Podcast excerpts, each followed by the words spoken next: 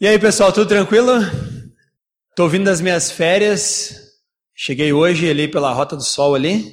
Peguei poucos buracos, estava tranquilo. Mas estava bom. Quem aqui já tirou férias? Oh, a grande parte aí. Quem aqui ainda vai tirar férias? Então, só na esperança, então. Ah, tudo bem, tranquilo. Até eu, eu, eu, eu acho engraçado porque eu tô sempre, assim, quando eu saio, eu vejo algumas coisas, eu tô sempre questionando. Minha cabeça é meio maluca, é assim mesmo. E quando nós saímos de férias, a Visite recente tinha lançado o aumento do, das passagens ali em Caxias. Uh, iam botar R$ 3,11. Imagina, coitado do cobrador, ficar trocando é, 3,11, aí acertaram que vai ficar ali em torno dos R$ reais. E não sei agora como é que ficou. Estou voltando, vou pegar o ônibus amanhã, vamos ver como é que vai ser. Mas aí o, o, lá em Arroio do Sal tem um dindinho. Quem aqui já conhece o dindinho de Arroio do Sal?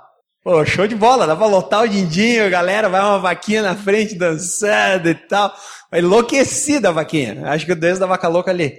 E sabe o que eu achei divertido? Porque eu perguntei, eu disse, escuta, quanto que se paga para andar nesse tal de dindinho ali? Quatro reais. E o pessoal ali em Caxias queria fazer manifestação para pagar três no Visate. O pessoal vai no Dindinho, com a vaquinha doida ali na frente, paga quatro reais, anda três quilômetros e está feliz. Esse pô, brincadeira, vou fazer o seguinte, vou trocar o Visate pelo Dindinho em Caxias, ninguém mais reclama. O pessoal vai só aqui e fica faceiro ainda. Não tem segurança, tem nada, paga quatro pila, três quilômetros. Esse pô, brincadeira, esse povo de Caxias é doido. Sai de Caxias reclamando da Visate, chega lá em Arroio Sal, paga o Dindinho e fica andando para cá. Não dá para entender o povo caxiense. Mas tirando isso, foi muito legal, muito divertido. E eu gostaria de falar um pouquinho sobre o início do ano mesmo. E eu quero compartilhar um pouquinho sobre algo que me veio justamente quando eu estava em casa, comemorando a passagem de 2014 para 2015. Todo mundo deve fazer isso, né? Assim, você tá lá com a família, e aí sempre tem aqueles que fazem os, o pessoal fala os votos para o ano de 2015, aqueles que lá no final de 2015 você vai lembrar, ah, era realmente, eu tinha combinado de perder uns 5 quilos, ganhei 8, tô que nem pesquisa do Ibope, é mais ou menos assim, né? E aí então, né, só que é interessante porque quando a gente faz essas, essas ideias para o ano, né, o que me veio na cabeça foi o seguinte, poxa, Deus é o cara que vai me conduzir em 2015. Foi ele conduziu 2013, 2014, 2012 e volta tudo lá atrás. A primeira coisa que eu devo fazer é pensar aquilo que ele está pensando.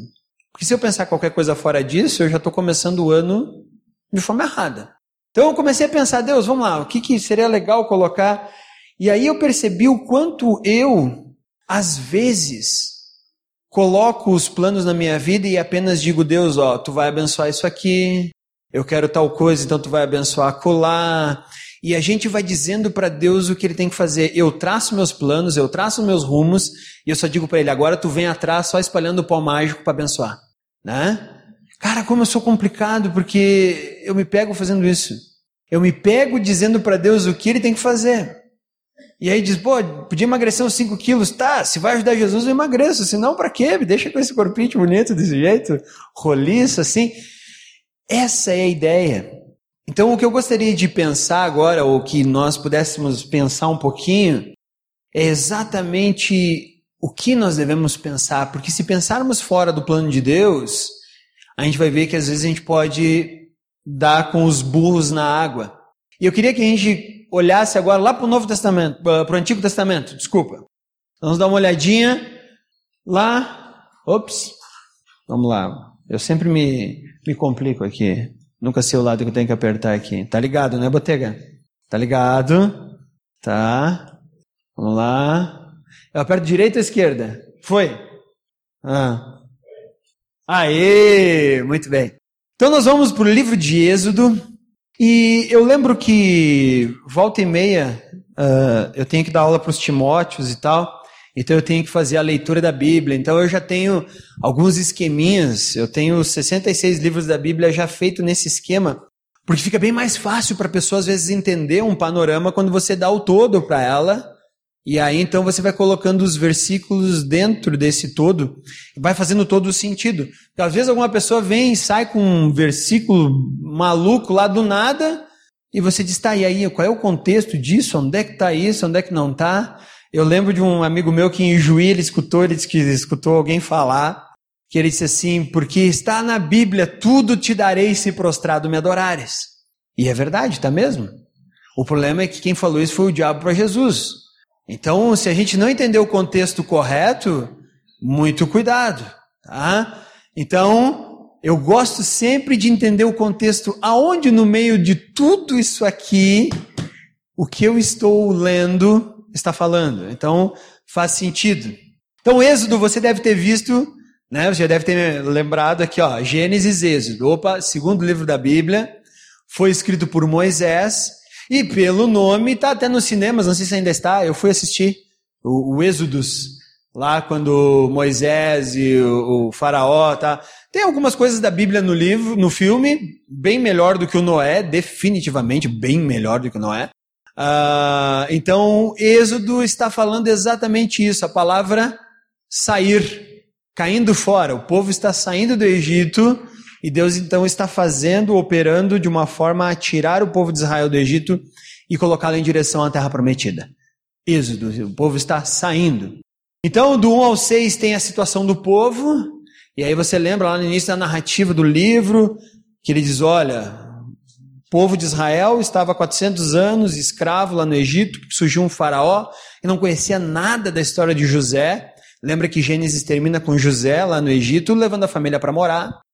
E aí então surgiu um povo no Egito que não sabia nada da história de José e escravizou o povo hebreu. Aí então, do 7 ao 11, são as 10 pragas. São aqueles argumentos que Deus usa para que o faraó realmente compreenda que se ele não fizer o que Moisés está pedindo, o Egito vai ficar numa situação deplorável. Então, do 12 ao 18 é a comemoração da Páscoa. Então a gente acha que Páscoa é coisa do Novo Testamento, não é, é lá do Antigo, que é a passagem quando Israel teve que se preparar para sair então na madrugada lá do Egito. Então eles comeram o cordeiro, pintaram a porta com o sangue para o espírito não matar os seus filhos e também tiveram que fazer os pães sem fermento, e é uma festa que os judeus comemoram, comemoraram, e aí então depois do cristianismo ele se apropria porque Jesus morre exatamente nesse período em que os judeus comemoravam a Páscoa. Então nós também temos então esse elemento da Páscoa. E aí então do 19 ao 31 o povo fica no Monte Sinai, Moisés sobe, recebe as tábuas da lei, desce, e aí então quando ele desce, o povo uh, está adorando o bezerro de ouro, e aí nós vamos vendo que há um elemento chamado desobediência, que está ligado ao coração desse povo. Eu sempre brinco, para Deus tirar Israel do Egito foi assim, ó. Agora, tirar o Egito de dentro de Israel foi difícil. E a gente pode usar isso para nós mesmos. Para Deus me tirar do mundo é fácil. Agora, tirar o mundo de dentro de mim Aí é complicado. Então, nós vemos que esse povo tem uma desobediência e no final vai terminar com a construção do tabernáculo, onde Deus vai dar para Moisés a forma pela qual ele deveria construir uma enorme uma barraca, vamos dizer assim, junto com a arca, junto com os outros elementos, aonde ele se apresentaria diante de Deus. A palavra tabernáculo no hebraico antigo significa habitação. Então, Deus deu para Moisés todas, ah, deu a planta baixa, alta, em 3D, daquilo que ele queria para a sua habitação. Então, esse é o livro de Êxodo. Agora, então, nós vamos abrir o livro de Êxodo no capítulo 33, e você vai ver que o capítulo 33, ele está aqui, ó, dentro daquela parte em que nós vemos, em que nos é revelada que o povo não era assim tão bonzinho quanto nós imaginávamos. Então nós vamos ler os primeiros seis capítulos, uh, primeiros seis versículos do capítulo 33. Certo? Chegaram lá? Eles estavam lá no Sinai. Então, depois ordenou o Senhor a Moisés: Saia desse lugar com o povo que você tirou do Egito e vá para a terra que prometi com juramento a Abraão, a Isaque e a Jacó, dizendo: Eu darei aos seus descendentes. Eu mandarei à sua frente um anjo e expulsarei os cananeus, os amorreus, os hititas, os ferezeus, os heveus, os jebuseus. Vão para a terra onde há leite e mel com fartura, mas eu não irei com vocês, pois vocês são um povo obstinado e eu poderia destruí-los no caminho.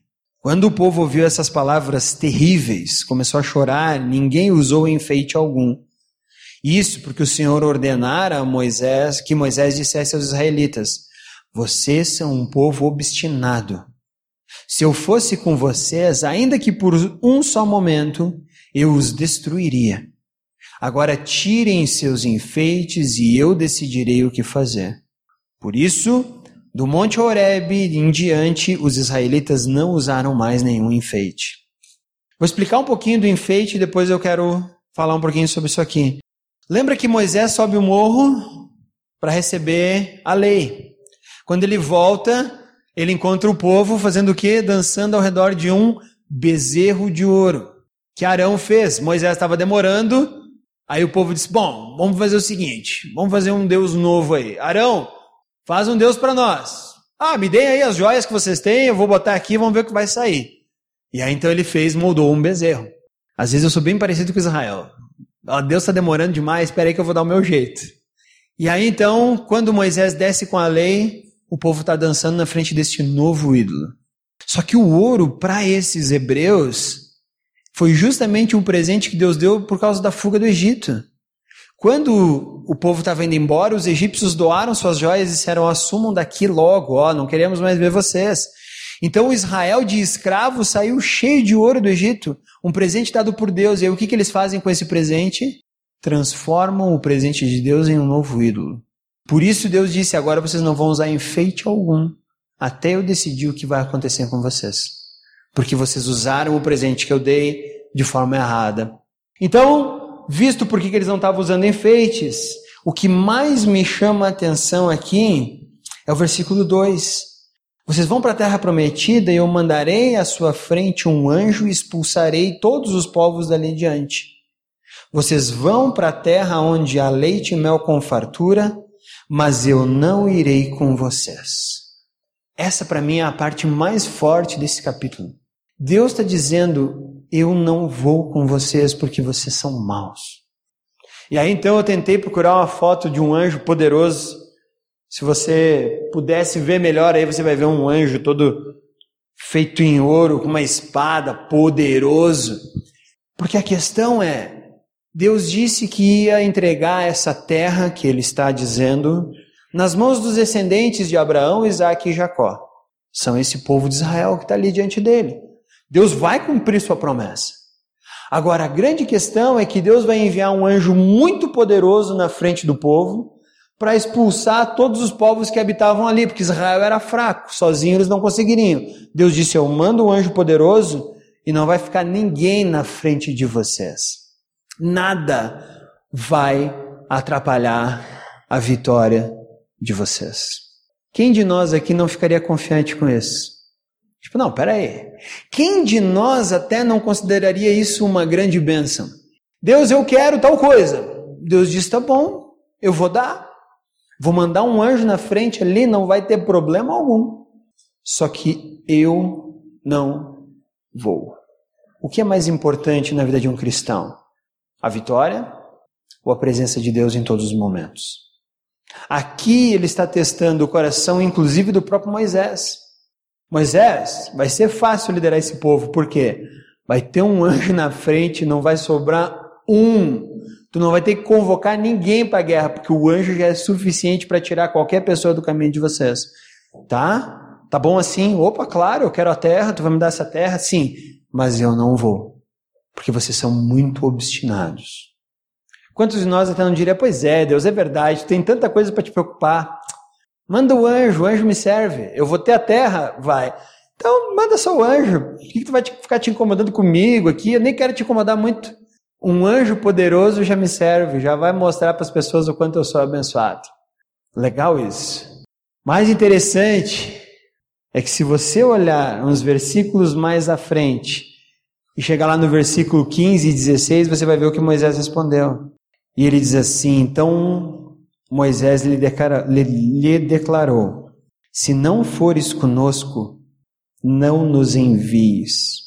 Como se saberá que eu e o teu povo podemos contar com o teu favor se não nos acompanhares? O que mais poderá distinguir a mim, a teu povo e todos os demais povos da face da terra? Esse cara entendeu. Moisés entendeu que uma vez você colocado nas mãos de Deus, você precisa pensar aquilo que ele tem para a tua vida. Aquele projeto de vida que você tem, eu não sei qual é, mas se você está colocando ele diante de Deus e apenas dizendo, Deus, esse é o meu projeto de vida, só abençoa e me serve, isso mostra que nós somos pessoas obstinadas. E aqui então Moisés mostrou como realmente funciona o coração de alguém que é temente a Deus. Não. Se tu não fores, então pode quebrar tua promessa. Nem manda a gente ir para a terra que você prometeu. Se tu não fores adiante, eu nem quero. Porque Moisés aqui está dizendo qual é a diferença que Israel terá das outras nações se não estiver tu ali presente. Qual é a diferença entre você e todas as pessoas que estão lá fora se não for a presença de Deus na tua vida? A gente pode conseguir comprar carro, mas eles também compram. A gente pode conseguir comprar terrenos, eles também compram. A gente pode conseguir ter casa na praia, eles também têm. A gente pode conseguir viajar para o Caribe nas férias, eles também podem. O que nos difere é a presença de Deus. Se nós não entendermos isso, nós podemos ter uma vida inteira alheia à vontade de Deus, aonde tudo o que eu quero eu digo para Deus abençoar e já me serve. E eu digo, Deus, ó, tu só abençoa aqui, não atrapalha o que eu já formei aqui, ó. Eu já estou com o plano aqui. Eu lembro de uma vez, eu comprei um carro e eu fiz, eu fiz todo o, o negócio sem que a minha esposa ficasse sabendo. Já viu, já deu problema, né? Quem é casado aqui já erro crasso. Mas quando tu é novo, tu faz essas coisas, né? Pois só toma na cabeça. Mas eu lembro que eu cheguei lá, nós tínhamos o dinheiro. Então o problema não era a questão financeira, nós tínhamos. Mas ela tinha um objetivo e eu tinha outro objetivo. Então eu fui lá, vi tudo, acertei, só deixei para fazer a assinatura. E, e aí eu fui lá dizer para ela: olha, Sabe como é que é? Esse carro aí já tá velho e tal. E depreciei todo o meu pobre do carro, meu palhozinho. Depreciei todo o carro, tá velho, tem que fazer isso, tem que fazer aquilo e um monte de coisa. É, como se o novo não tivesse que fazer coisa. E aí então fiz, armei todo o argumento. Ela disse: Não, legal, legal. Então vamos, vamos achar um carro. Querida, para te poupar todo esse problema, eu já achei. Velho, imagina alguém que eu não sabia, mas que começou a sair fogo dos olhos. Até então eu não sabia que botão que eu tinha apertado, mas fulminou. Quase tivemos que chamar uns bombeiros lá em casa. Ficou braba. Se é a dois, os dois têm que participar, né? Se é nosso, então eu também tenho que fazer parte da coisa. E aí então eu aprendi. Gostaria de dizer que não errei mais. Mas eu aprendi. Às vezes a gente faz isso exatamente com Deus. Deus, eu já sei o que eu quero, eu já tracei os meus planos, eu já sei que faculdade eu vou fazer, já sei até aonde. Então eu só vou fazer um vestibular e tu só abençoa aquele ali. Para que ficar abençoando um monte de vestibular pingado? Só daquela ali. Pronto, já me serve. Né? Não, eu, eu já sei exatamente o que comprar, o que fazer, eu já comprei o terreno, está aqui.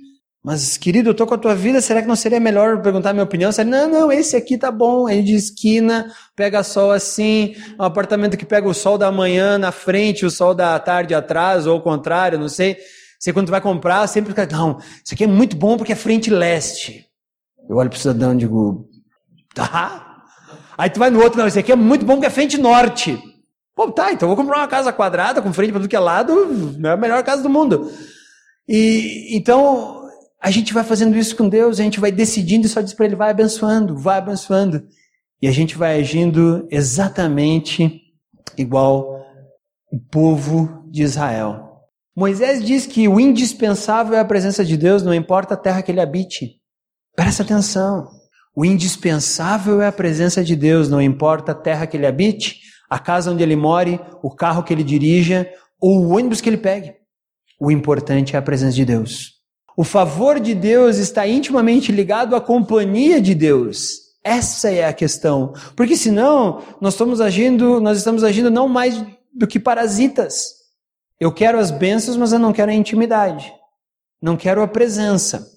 Então, Deus, por favor, fica fora, só manda a bênção.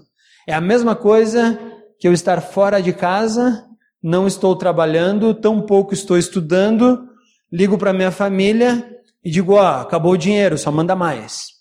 E aí a gente vai lá e manda mais. E aí, olha filho, eu vou te visitar aí no Natal. Bah, sabe o que é no Natal? Eu já programei que nós vamos sair com o pessoal aí. Ah, não, não, tudo bem, não tem problema. Mas ó, manda dinheiro porque essa, essa viagem que eu vou fazer vai custar um dinheirinho. Manda dinheiro. Aí, filho, tá chegando a Páscoa. Quem sabe tu vem para cá, a gente manda o dinheiro da passagem. Mãe, eu já ia ligar para ti.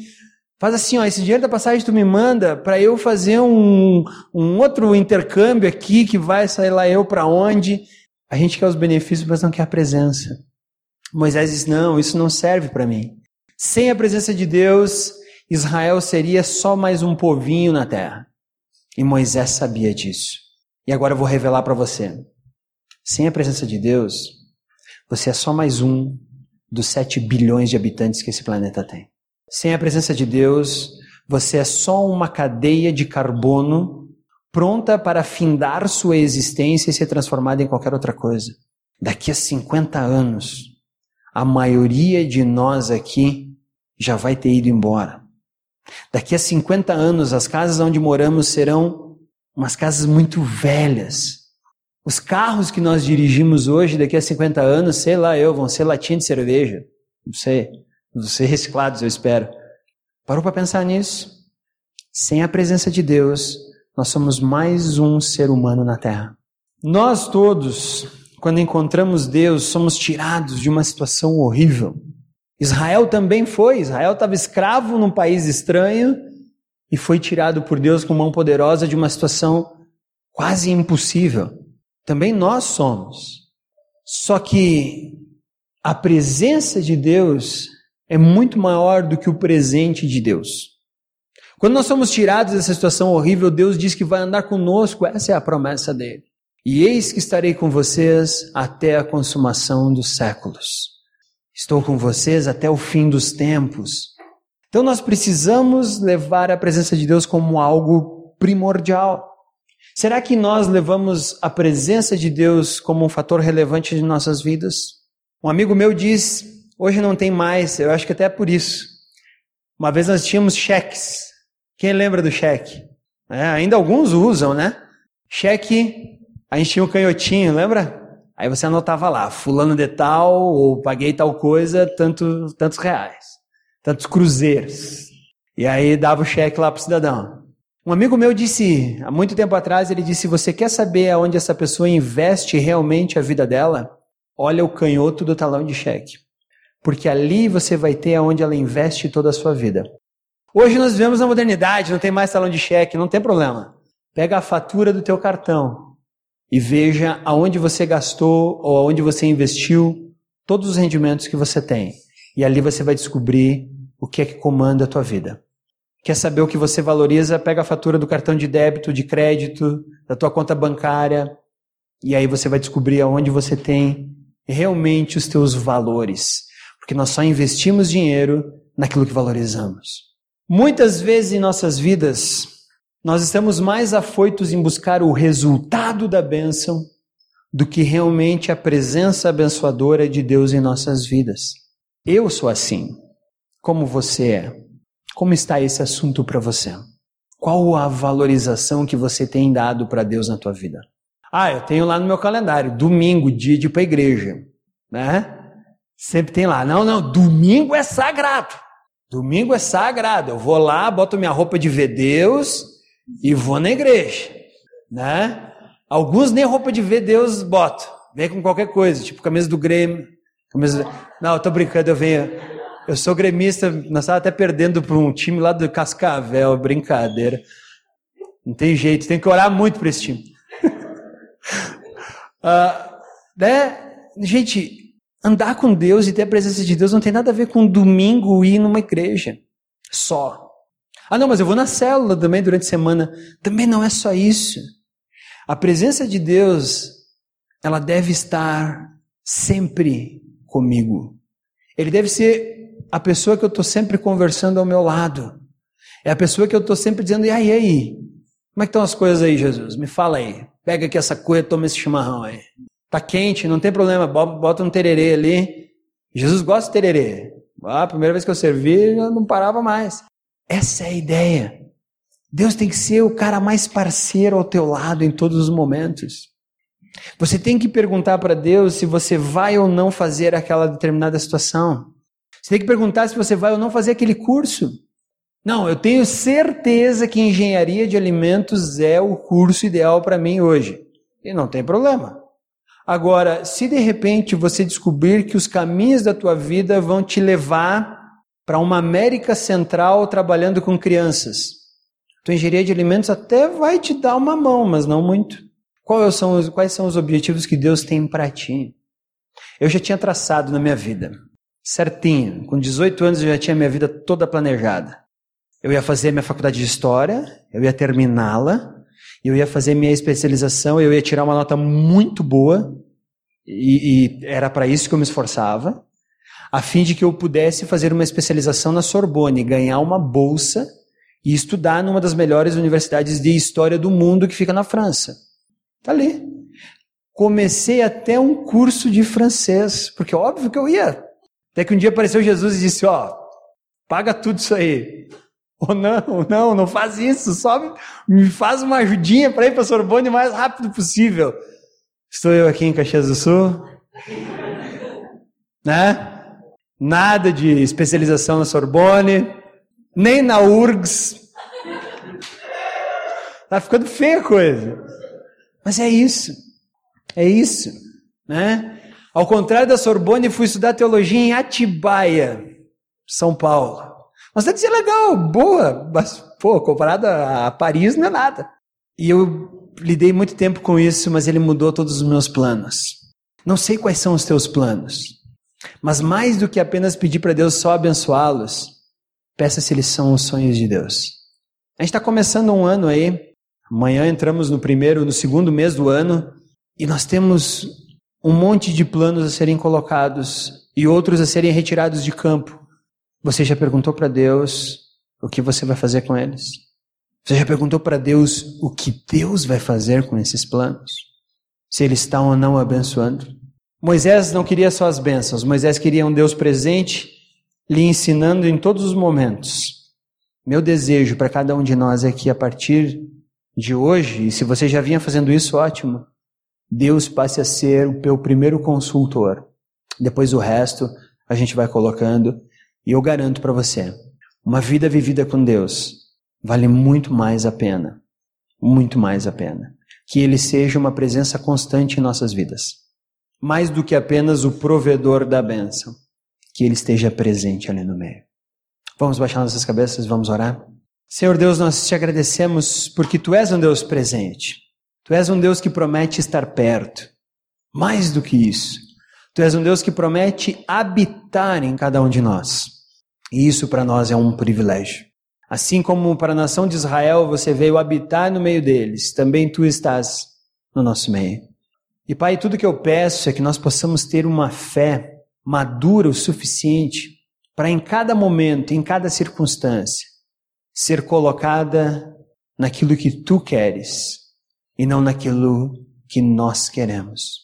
Porque afinal de contas, Paulo já disse que olho nenhum viu, mente nenhuma imaginou as maravilhas que Deus tem preparado.